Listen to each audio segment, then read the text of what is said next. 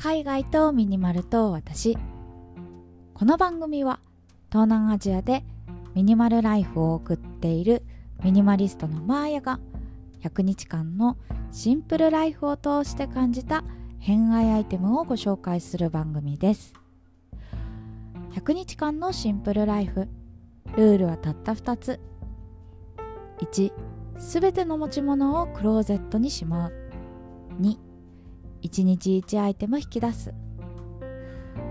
このラジオが物で溢れている皆さんの日常のスパイスとなれば幸いです。はい今日は7月19日水曜日ということで3連休終わっちゃいましたね。皆さんいかがお過ごしですか？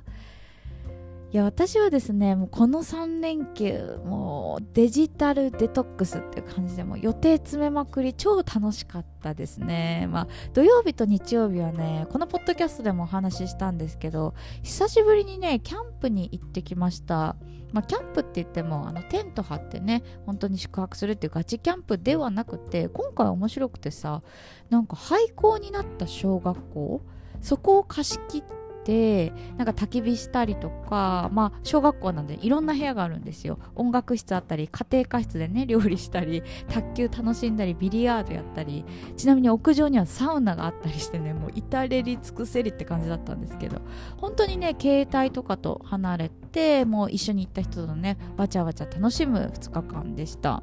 で月曜日はね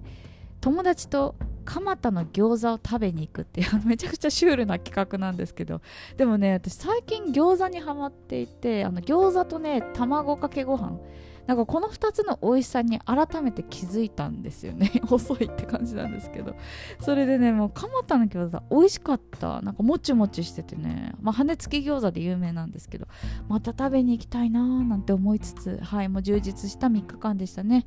もう昨日からは仕事フルコミットで、はい、頑張っておりますんで皆さん一緒に頑張っていきましょう。ということでですね今日も早速お話ししていこうと思うんですけど今日は私のつぶやき会なのですが、えー、ありがたいことにレターいただきましてそちらの紹介していきたいと思います、えー、ラジオネーム米みそさんからいただきました。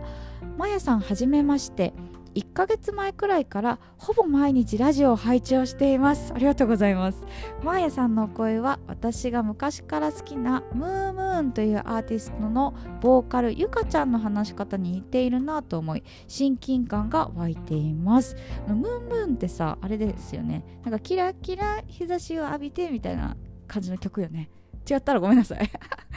ではい続き。私は高校生の頃に日本でベトナムの留学生と、えー、出会ったことをきっかけに数日間ホーチミンに行ったことがあるのと大学の頃はヨガや瞑想アートのを学べるフォルケホイスコーレに数週間行っていました。マヤさんといくつか共通点があってなんだか嬉しい。あ私も嬉しい、えー、この春から就職してみたもののザ・日本の伝統的な組織の文化が合わずいろいろもがき苦しんでいました。そんな時に毎朝のラジオやノートに背中を押されもうすぐ今の仕事を辞めます。いつかやってみようと思っていたフリーランスで生きていくこと放浪の旅みたいなこと少しずつですが挑戦していこうと思います。その中で自分にとって必要なものだけを選ぶことがとても大切だと思うので物もそれ以外もミニマルライフを実践していきたいです。これからもまやさんのこと応援しています。ということで米味噌さんありがとうございます。なんかもうめちゃくちゃ嬉しいな。なんかどっから触れていこうって感じなんですけど。でもやっぱりあれですよね。日本的な文化がね合わずに、まあ、あの仕事場でねいろいろもがき苦しんでいましたということで。いやーわかるよこれ。私もそうだったもん。なんかこの話ちょっとね長くなりそうなんで続き後編でお話ししていきたいと思います。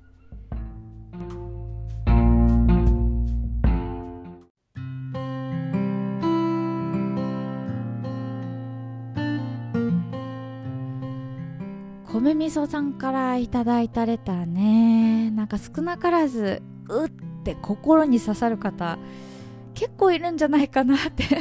私は思ったりします。この春から就職してみたもののザ・日本の伝統的な組織の文化が合わずいろいろもがき苦しんでいましたということで。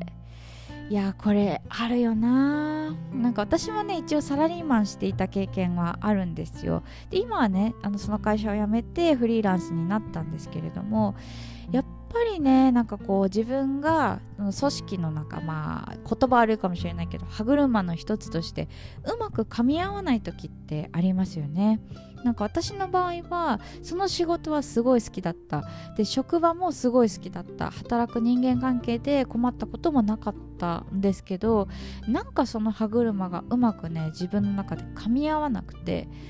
このままね噛み合わないまま続けていって時間の方がもったいないんじゃないかと思ってやめちゃったんですよね。なんかもうちょっと具体的に話すと私ね結構、まあ、自分で言うのも恥ずかしいんですけど完璧主義なところがあって、まあ、今はねもうそういう完璧を求められる仕事は絶対やらないと決めているから 割とゆるゆる過ごせているんですけど、まあ、当時はなんかその20代前半でね初めて入った会社っていうのもあるんですけどついつい周りと比べて頑張らなきゃ自分が一番にならなきゃみたいな勝手なね無駄な向上心が働いてしまったんですよ。で誰よりも経験を積まなきゃ資格を取らなきゃもっと難しい仕事ができるようにならなきゃみたいな感じでもう何々しなければっていう重箱で本当にねがんじがらめになってたんですよね。で結果どうなっちゃったかっていうとなんかね糸がプツンと切れてしまって、まあ、これね私のノートでも書かせてもらったんですけど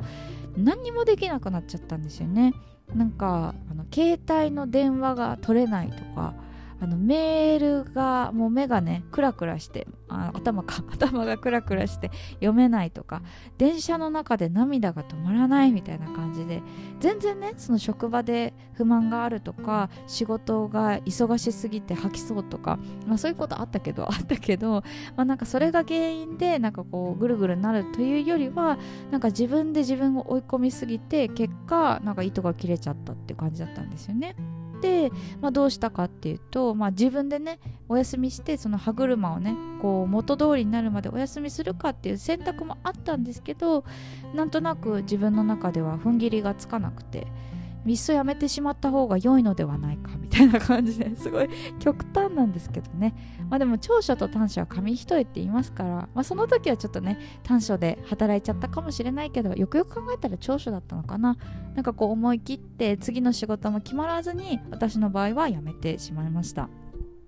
でせっかくなんでね、まあ、今フリーランスとしてゆるゆる生きてるんですけどなぜそういう風にたどり着いたかっていう 話をねちょっとさせてもらおうかなと思うんですけど私ね、まあ、フリーランスになったのはなんかなりたくてなったわけじゃないんですよ実は、まあ、これね過去のポッドキャストでもお話をしているんですけど私の場合はねなんかフリーランスになっちゃったって言った方が正しい気がしていて結構ね流れ着くように今に至るんですよ、まあ、さっき言った通り会社を辞めた。でも次が決まってない。何しようって思った時にあの友達からね奄美大島行ってきたらってなんか誘われて奄美大島に2ヶ月ぐらい行ったんですね。でそこでねなんかスナスナックのアルバイトを紹介してもらって、まあ、夜働くことになるんです。2ヶ月ぐらい。で昼が暇じゃないですか。で、まあ、暇な日はねその奄美でできた友達とサーフィンしたりシュノーケルしたりワイワイ楽しんでいたんですけど、まあ、それだけだとさすがに暇だからって言って始めたのが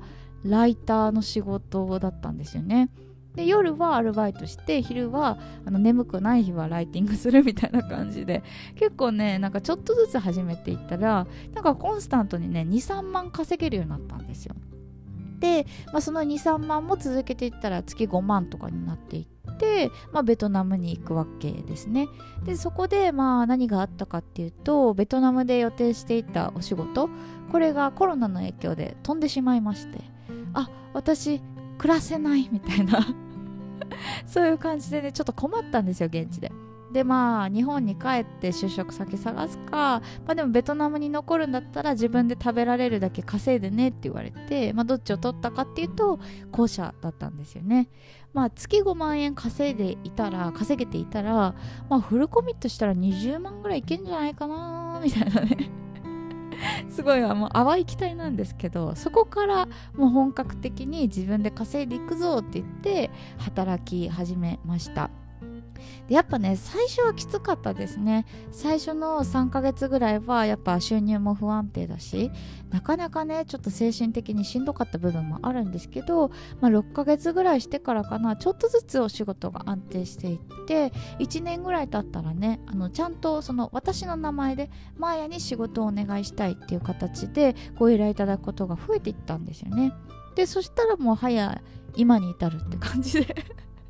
だいぶ最後はしょっちゃったけど。そうそう。まあそんな感じでね私の場合はあのフリーランスというあの働き方に行き着いたんですよね。でまあ何が言いたいかっていうとなんかいろいろねあのこれからフリーランスになりたいとか自分で稼げるようになりたいみたいな感じで挑戦される方絶対ね不安っていう壁とぶち当たると思うんですね。でその不安の壁にぶち当たった時、まあ、よく言われる言葉かもしれないけどなんかそこでねやっぱり安定の道に行くのかちょっと壁とぶつかって戦ってみるのか、まあ、それはね人それぞれだと思うし、まあ、どっちの判断でも私は応援したいなと思うんですけどきっとねその壁を越えたらあの本当に自分がやりたかったことって見えてくると思うので、まあ、そんな偉そうなこと私言えないけど 言えないけどきっとねその自分がやりたかったことやってみたいと思った働き方っていうのに出会えるんじゃないかななんて思っています。ます。まあ実はですね私もここ最近キャリアのことをめちゃくちゃ考える機会があって私こんなね底辺フリーランスでやっていっていいのかしらみたいな。就職そろそろした方がいいのかしら？みたいないろいろ考えることがあったんですけどの米味噌さんのねレターで私も勇気もらいました。なんかやっぱりねせっかくの人生だから自分がいいなって思う方っていうかユニークだなって思う道私は進んでいきたいななんて思うので一緒にね頑張っていきましょう。ということで今日はですねレターのお話しさせてもらいました。いやこういうレター本当にね励みになりますね。私ポッドキャストサボりがちだからさ。こういうレターをねいただいてあ私のこの雑談が誰かの役に立っているなんて頑張ろうっていう風にあのはい頑張れる源になっておりますのでもしよかったらねラジオの感想とか質問とか何でもいいのでお便りお待ちしております。ということではい今日はこの辺にしようかな。最後まで聞いていただいてありがとうございました。次は何を話そうかな。